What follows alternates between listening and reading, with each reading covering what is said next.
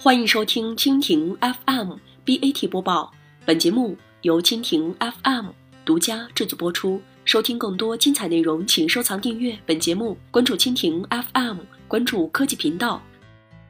腾讯成立安全学院，将与高校系统化培养信息人才。新浪科技讯五月二十七号下午消息，腾讯安全学院正式揭牌成立。腾讯表示，该学院将通过搭建内部人才培养体系、校企合作体系及生态赋能合作体系，建设安全人才发展与交流平台。同时，腾讯安全还发起了百人计划，打造一个由高校理论教育到企业技能培养再到国际赛事锻炼的完整人才培养闭环。腾讯高级副总裁、腾讯安全学院。院长丁科成希望借助国家对网络安全人才的重视及腾讯的积累，能够打通内外部的力量，一起把优秀的人才发掘出来。针对安全人才培养，腾讯安全于近日举办了信息安全争霸赛 （TCTF）。波兰战队从全球八个国家和地区的十二支战队中夺冠，韩国和俄罗斯战队位居其次，杭州科技大学战队获得新人邀请赛冠军。腾讯安全标示，信息安全争霸赛的目标是培养网络安全人才。此次发起的百人计划，打造了一个由高校理论。教育到企业技能培养到国际赛事锻炼的完整人才培养闭环计划所孵化的战队，也将参与到国内外大型赛事。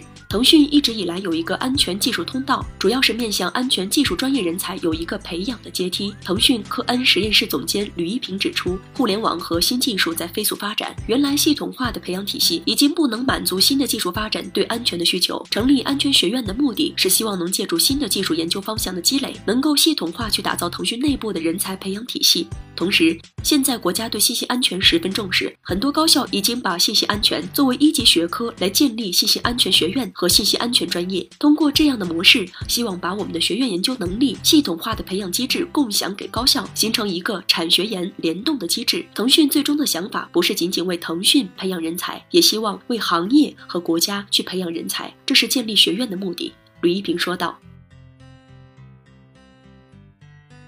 以上。就是今天的 BAT 播报，更多精彩内容尽在蜻蜓 FM。